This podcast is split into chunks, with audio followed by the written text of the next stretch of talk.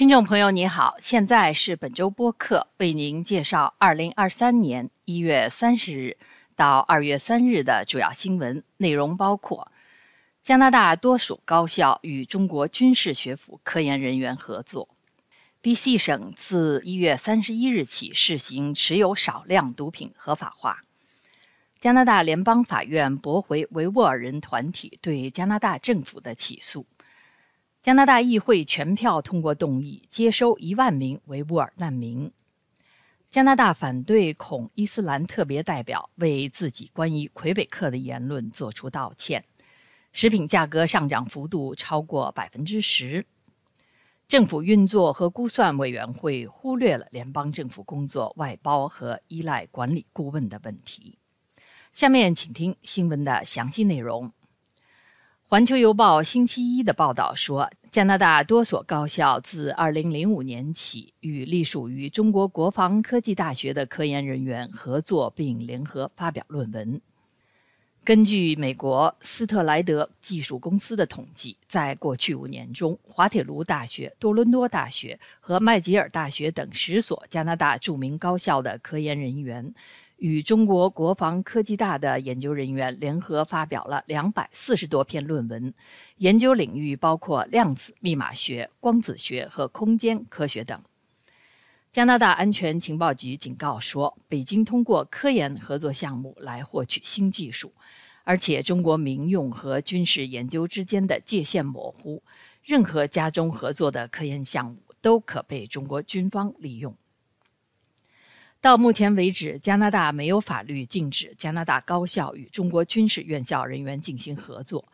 安全专家认为，大学和政府在这个问题上互相推卸责任，而加拿大安全情报局受制于工作性质和相关法律，在不涉及刑事指控时，并不能向大学披露构成威胁的具体细节。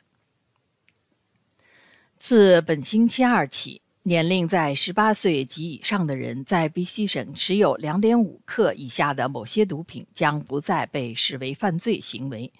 有四类毒品可合法少量持有，它们是可卡因、甲基苯丙胺 （MDMA） 及摇头丸和类罂粟碱、芬太尼、海洛因和吗啡等。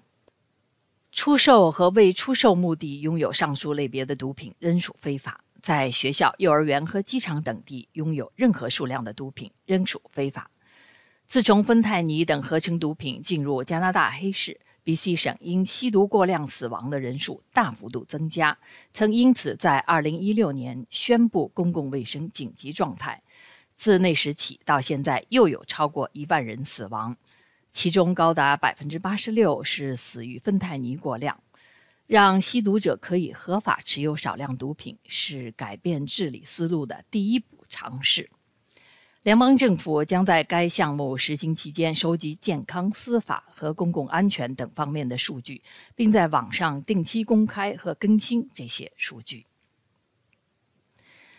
维吾尔人维权项目组织对加拿大政府的起诉被加拿大联邦法院驳回。该组织指控加拿大政府在新疆种族灭绝问题上不作为，从而违反了联合国的灭绝种族罪公约。主审法官戴纳说：“法庭只能就某个具体的联邦政府部门是否遵守现行法规作出裁决，但不能指导政府的对外政策。”加拿大议会众议院两年前通过一项要求政府承认中国对新疆维吾尔人的镇压是种族灭绝行为的动议，但是政府内阁成员对这项动议投了弃权票。特鲁多政府还表示，做出这样的宣布之前需要进行更深入的国际调查。原告此前还提出暂停诉讼，以便整理提交关于联邦政府特定相关政策的请求，也被戴纳法官驳回。星期三，加拿大联邦议会以三百二十二票赞成、零票反对，一致通过了一项动议，将出台具体的计划，在未来的两年内接收一万名已经逃离中国的维吾尔难民。加拿大成为首个采取实质行动帮助维吾尔难民的国家。该动议由自由党议员萨米尔·祖贝赫提出。根据报道，逃离中国的维吾尔难民主要居住在中东和中亚国家，比如土耳其、埃及、阿联酋等十几个国家。不少维吾尔逃亡者面临国内亲人遭到逮捕、重判甚至死亡的悲剧，同时也担心被临时居住的国家遣返，比如土耳其政府与中国有引渡协议，中国也数次施压。令维吾尔难民感到非常担心，他们迫切需要一个带给他们永久安定的栖息之地。刚刚被任命为加拿大第一个反对恐伊斯兰特别代表的埃尔加瓦比，星期三为他过去关于魁北克人的言论作出道歉。在他获得加拿大总理特鲁多的任命后，这些言论使他受到来自各方要求他辞职的压力。埃尔加瓦比二零一九年在渥太华公民报上发表文章，称魁北克省之所以实行禁止权威岗位公职人员在工作时间穿戴宗教服饰的世俗化法律，是因为该省大部分人受到反穆斯林情绪的影响。这项法律禁止的服饰包括十字架、穆斯林头巾、犹太人圆帽和锡克人的包头及短刀。权威岗位包括所有执法人员以及公立学校的教职员，禁令仅限于工作场合。埃尔加瓦比星期三表示，他对自己的言论伤害到魁北克人深感抱歉。作为穆斯林社区的一员，他知道被人用带偏见的目光看待的感觉，因此非常能够理解魁北克人。魁北克省主管政权世俗化的内阁部长罗贝热表示，他为埃尔加瓦比终于道歉感到高兴，但是仍然认为他应该辞职。保守党领袖普瓦列夫尔批评特鲁多又一次选错了人，任命了一个曾经发表反魁北克、反犹太人和反警察言论的人。特鲁多此前已经表示，他信任埃尔加瓦比，不会取消任命。在一月底，加拿大一些大型连锁超市实行的假日价格冻结已告结束，购物者将看到食品价格继续上涨。